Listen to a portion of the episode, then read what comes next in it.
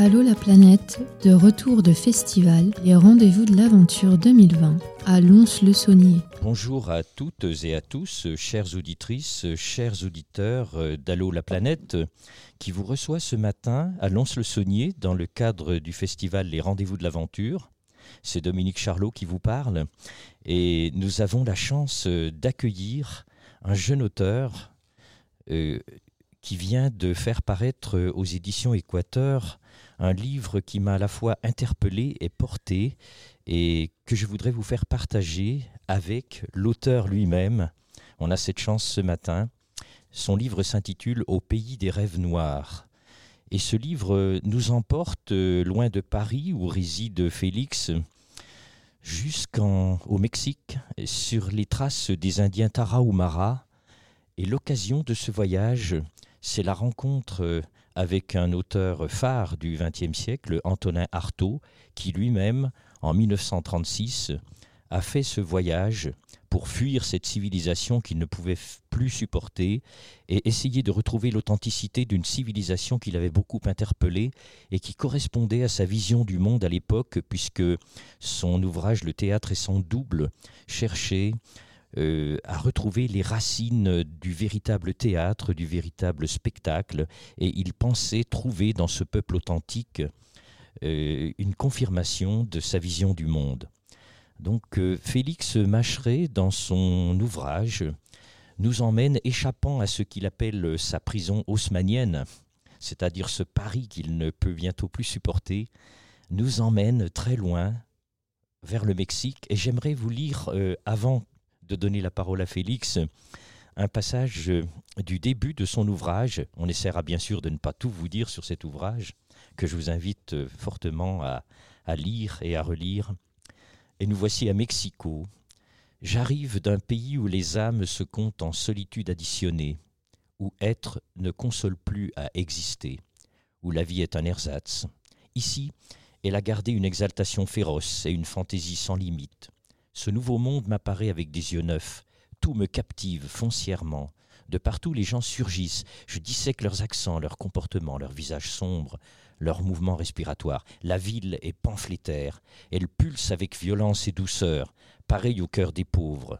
Un cœur tracassé, bon, parcouru d'une vérité suspendue et rempli d'une certaine mystique. Pas étonnant que William S. Burroughs, Malcolm Lowry, Antonin Artaud et Elie Faure pour ne citer qu'eux, s'y soient installés pour l'inonder de leur flux de songes prophétiques.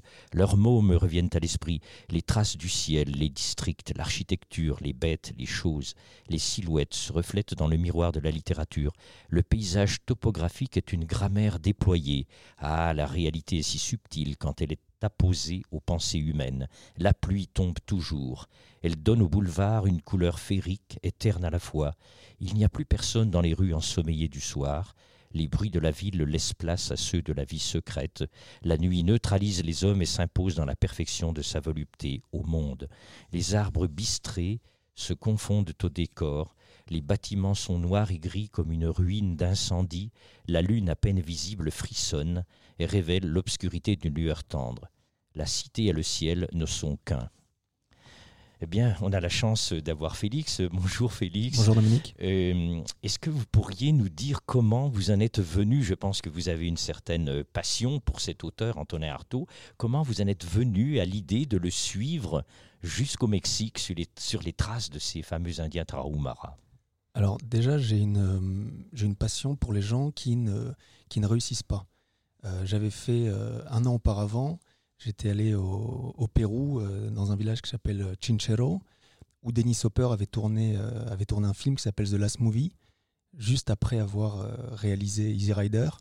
Donc il y est allé, là-bas il, a pris plein de cam, plein d'alcool avec son crew. Il est rentré, entre-temps sa femme l'avait quitté, il a essayé de monter le... Il avait, il avait des, des centaines d'heures de rush, il a voulu monter tout ça. Et finalement, le jour de sa sortie, Universal a boycotté son film. Et moi, je voulais savoir ce qui s'était passé voilà, dans ce village. C'était en 71. Donc, je savais que je pouvais avoir des, des, gens qui l'avaient côtoyé et, avoir, des, avoir des récits des, des gens qui avaient connu ce, qui avaient connu ce personnage. Ensuite, donc, euh, ça c'était pour le cinéma, avec auteur qui est, euh, Hopper, qui est un, qui est un, réalisateur que, que, j'admire.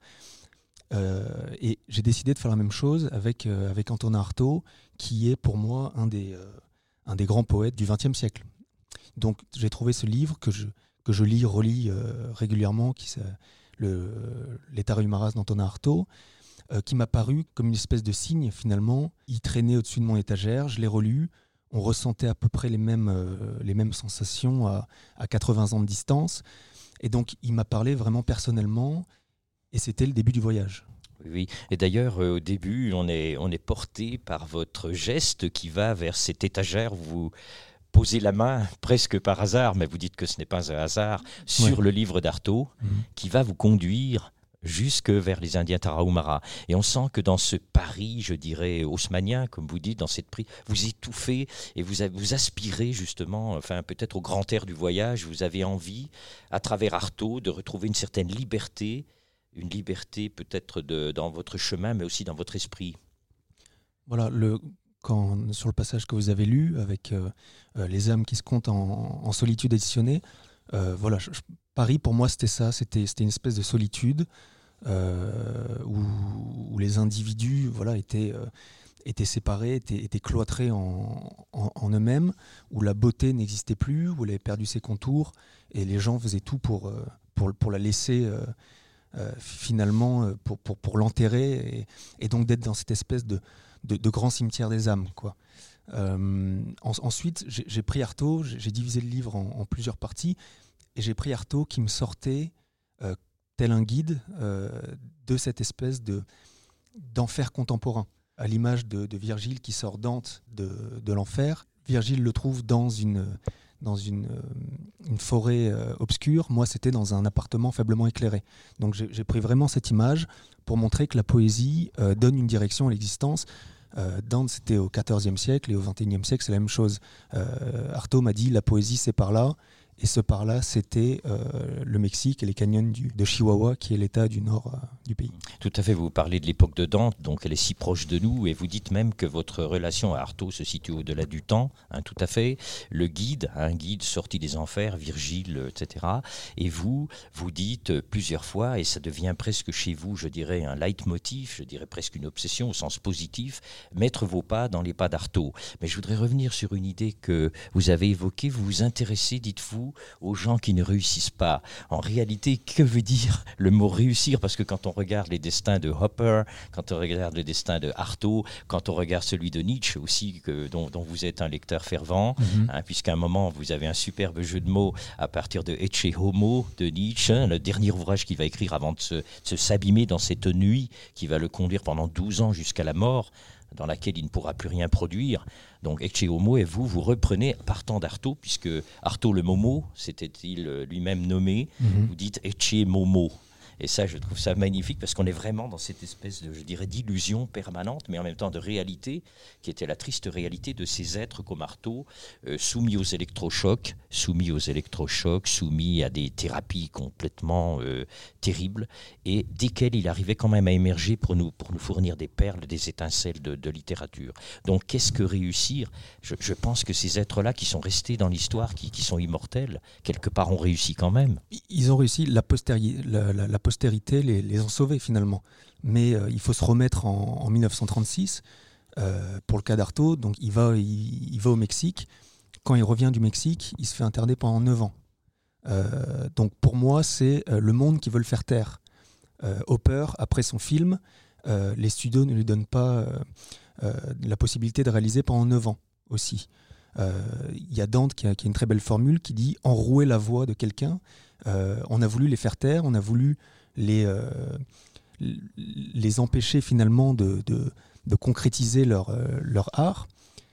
Euh, sauf que finalement, c'est des, des, perdants mystiques qui finalement ont gagné et le futur leur a, leur a donné raison. Je pense qu'en voulant les faire taire, on leur, a donné une voix qui passe les siècles, on leur a donné un écho sonore magnifique. Hein, bah, c'est une vengeance. On a voulu les faire taire.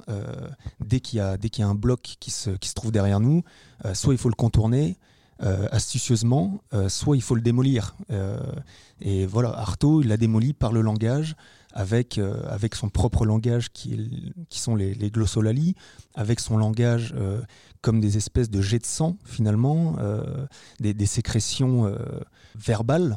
Et, donc, il a réussi à finalement à résister. Il a résisté, il a résisté, et puis il a résisté le temps parce qu'un jeune comme moi l'a lu aussi assez, assez jeune, et puis qui voilà qui, fait partie de ma des, grands auteurs que je mets en haut de ma pile de livres pour le relire fréquemment. Tout à fait. Est-ce qu'on peut dire qu'Artaud est mort? Certainement pas. Je veux dire, 52 ans, voilà son parcours terrestre qui s'arrête, mais la postérité euh, lui rend hommage et vous êtes euh, parmi ceux qui l'apprécient. Euh, moi-même, j'ai vibré avec le théâtre et son double, j'ai vibré avec la poésie d'Artaud. Donc on peut dire que ces êtres sont immortels? Et continuons un petit peu le voyage. Donc, je voudrais pas trop euh, déflorer votre livre, qui est, qui est à la fois qui nous emporte. Euh, vous êtes euh, dans un petit village de la Sierra Tarahumara, et, là, tout d'un coup, pas, je dirais presque par miracle, mais est-ce, est-ce que c'est un miracle? Est-ce que c'est un hasard? Je pense qu'il y a très peu de hasard. Vous trouvez le fils du guide d'Artaud, de celui qui menait Artaud justement vers ces grottes où il a fait des expériences fantastiques avec les Indiens Tarahumara. Et euh, cette personne, euh, s'absentant un instant, va vous rapporter une photocopie du, passeport d'Artaud. Et là, vous êtes euh, ébloui. Oui, oui, donc bon, là, on, a passé le, tout, le, tout le périple. Donc, Paris, c'est terminé. Mexico, la ville est terminée. Toute cette espèce de d'entre-deux que moi j'appelle l'intermédiaire euh, qui, peut faire référence au purgatoire. Euh, et, j'arrive dans ce village qui est Norogashik, qui est le seul village mentionné par Artaud euh, dans, son, dans son ouvrage. Donc je m'y rends et, pour moi c'était voilà une, fois que j'étais là-bas, je, vraiment je marchais dans, dans, dans ces pas. J'avais vraiment l'impression de le suivre. Je dormais en plus pour être en sécurité dans un, dans un presbytère qui à l'époque était le, dortoir de l'école indigène dans, le, dans lequel a dormi Artaud. Donc j'étais vraiment si ce n'est dans sa piole, une piole qui, qui, jouxtait. Donc moi, je, passais de pièce en pièce euh, pour, voilà, pour ressentir un peu euh, l'esprit d'Artaud et pour, et pour voir s'il n'avait pas laissé, c'était un grand dessinateur, pour voir s'il n'avait pas griffonné quelque chose sur les murs, etc. Et puis finalement, là-bas, puisque c'est un petit village, il n'y a, pas de, a pas de restaurant, il n'y a pas de supermarché, il n'y a, rien. Le prêtre me dit d'aller manger un burrito. Donc moi, je vais manger un burrito chez une vieille dame à côté. Et elle me dit Artou, Artou, parce qu'il l'appelle comme ça. Artou. Euh, je ne sais pas vraiment de quoi vous parlez, mais il y a peut-être quelqu'un euh, voilà, dans le village, euh, il, peut, il peut vous en dire plus. Donc moi, j'y vais, je termine, je termine ma galette. Et puis finalement, il s'est avéré que cet homme était le, fils du guide d'Artaud moi, il me dit ça, euh, qu'est-ce que je peux en savoir? Est-ce que ce c'est pas quelque chose que les gens faisaient quand, les touristes venaient à l'époque? Parce qu'aujourd'hui, ils ne viennent plus avec, euh, les cartels. Euh, mais il y a dix ans de ça, ils, venaient filmer la danse des Tarahumaras au, à Norogashik. Et je me dis, est-ce que c'est pas un plan pour, pour ces mecs-là de se faire un peu de blé, etc. Et puis finalement il me sert un café, il me dit euh, attendez ici quelques, quelques secondes. Il me ramène effectivement la, photocopie du visa. Et pour moi, voilà, j'y étais. C'était une, une vérité qui, voilà, qui, était, qui était en photo. Oui, là on sent une espèce de, de, moment de lumière dans le, dans le voyage, hein, effectivement, euh, tomber sur une perle comme ça, quand même. Voilà, mais c'est une, une, perle, mais en même temps, c'est euh, en même temps c'est une simple feuille A4 euh, mal photocopiée, et donc l'objet en lui-même ne veut rien dire, mais sa symbolique était, était incroyable. il me racontait ce que son père lui avait raconté. ensuite, il m'a amené sur, dans, les, dans les grottes environnantes où Artaud a essayé le peyote avec les Indiens pour que j'y passe la nuit. Artaud le faisait euh, à, l'époque en, cheval. Iram, c'est le, nom du fils du guide. Vous, ce sera un 4x4, bien sûr. Voilà, ça sera un 4x4. Mmh. Euh, mais finalement, voilà, euh, on, se perd dans cette espèce de, de, paysage minéral où, les roches sont des, sont des reproductions d'organes humains et qui, selon les, les Tarumaras, sont des, la reproduction d'esprits qui se qui se forment à l'intérieur des roches pour donner justement ces formes, ces formes étranges. Et donc il m'amène dans ce, dans ce paysage euh, quasi lunaire pour euh, me montrer où Artaud euh, avait, avait fait son, son, périple avant moi et me laisser la possibilité de créer moi ma propre destinée et, de, de, de, rencontrer des gens, d'assister à des cérémonies, etc. Et c'est là que vous, allez très loin, puisque vous dites Artaud sera mon guide, je mets mes pas dans les pas d'Artaud, et vous allez aller jusqu'à faire la fameuse expérience euh, de cette drogue hallucinogène de la racine de ce cactus, le peyote, qui, euh, je veux dire, euh, nous émeut beaucoup, parce que c'est vrai que le goût de cette racine, ça doit être quelque chose d'insupportable. Vous dites vous-même, on a tout de suite envie de recracher ça, de le vomir et pourtant vous allez jusqu'au bout de ce, je dirais, de ce désagrément, je dirais peut-être de cette catharsis, hein, c'est-à-dire euh, cette catharsis paradoxale, puisque c'est par le dégoût que vous allez retrouver cette, merveille de goût pour la suite du voyage. Pour moi, le, tout le périple, c'était euh, physiquement suivre Artaud, et je pensais que par cette plante, qui est le dieu des, qui est le dieu des Indiens, euh, je pouvais me rapprocher de son âme. Donc pour moi, c'était quelque chose de presque métaphysique. Euh, j'avais assisté à des cérémonies euh, avec les Indiens. Ils m'avaient montré comment absorber la plante. Euh, après des, jours et des jours de, de, recherche pour, pour avoir pour installer une espèce de confiance avec les Indiens, finalement quelqu'un m'ouvre le chemin vers ce, vers ce dieu-là on a l'impression toujours que l'aventure, c'est quelque chose de très. Euh, où, il y a beaucoup d'action, etc. Moi, je me suis fait chier pendant, pendant longtemps dans ces villages où j'ai vraiment erré, pas grand chose se passait, je retapais des meubles du presbytère, etc. pour justement arriver à cette, à cette fin-là. Et puis, voilà, le, le, c'est la chose la plus dégueulasse que j'ai jamais ingérée. Mais ça me. Voilà, pour moi, c'était un, passage obligé.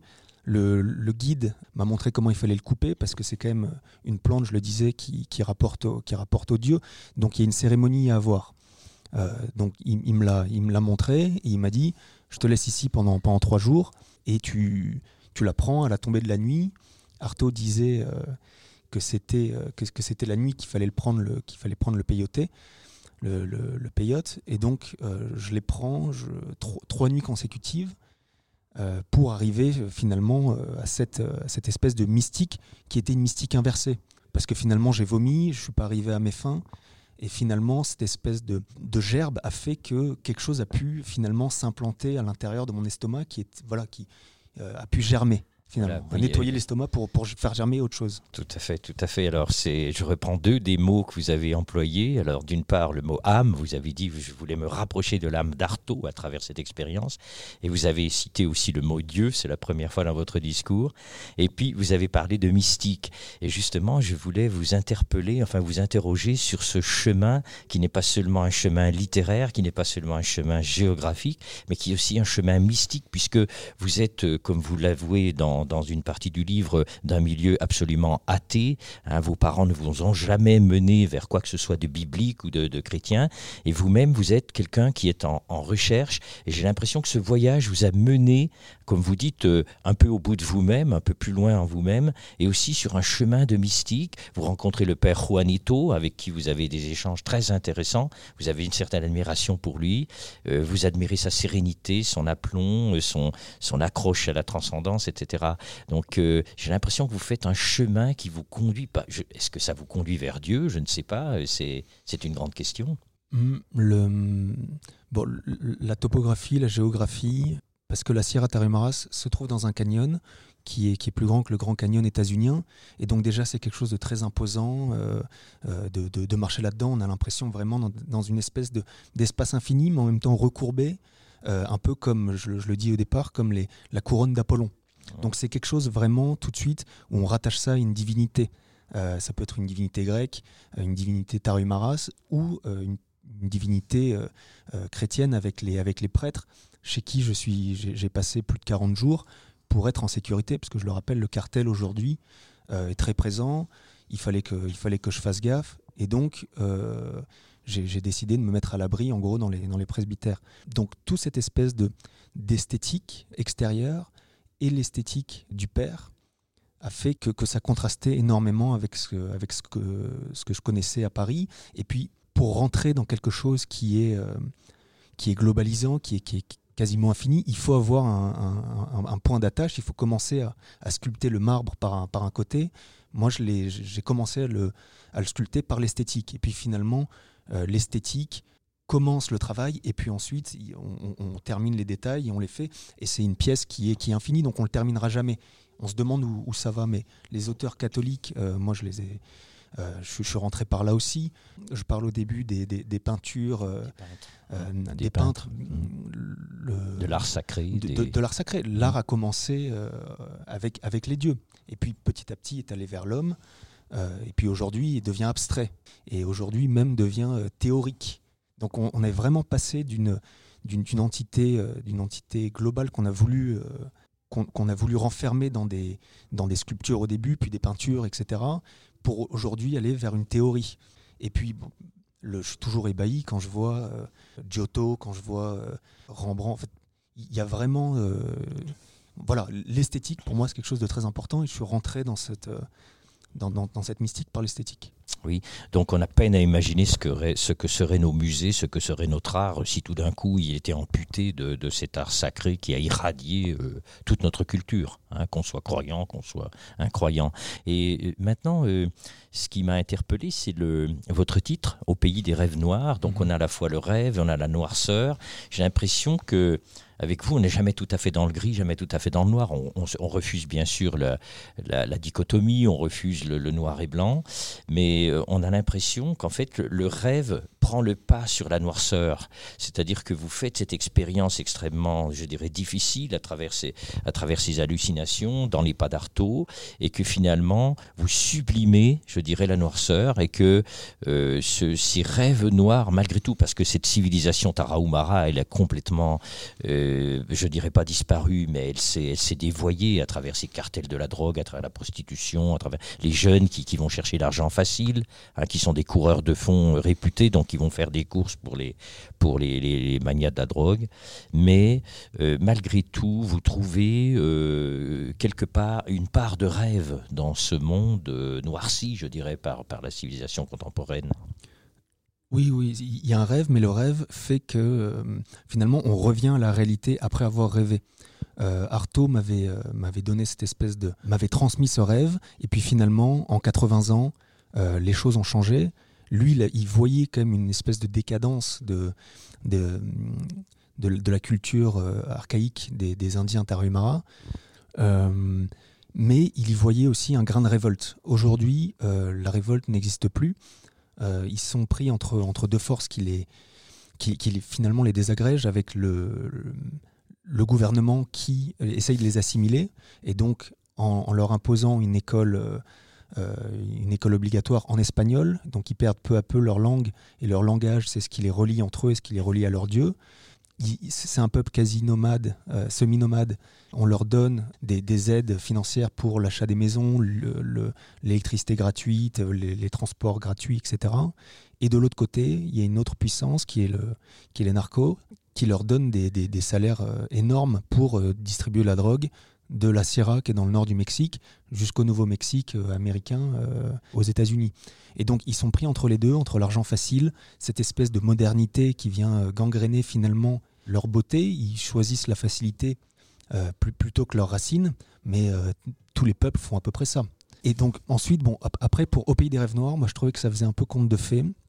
Et puis j'aime les contes de fées parce que ça, implique l'enfantillage et la magie. Et je trouvais que les, les tarumaras que j'avais en tête, c'était l'enfantillage et la magie, comme le décrit Chesterton. Et donc pour moi, c'était ça.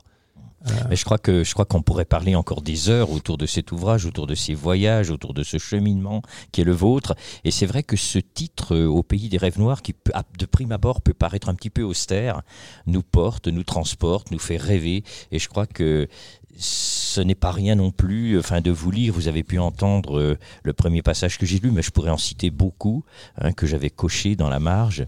Et je pense que cet ouvrage est porté non seulement par un voyage, non seulement par une passion, mais aussi par, par la qualité de sa langue.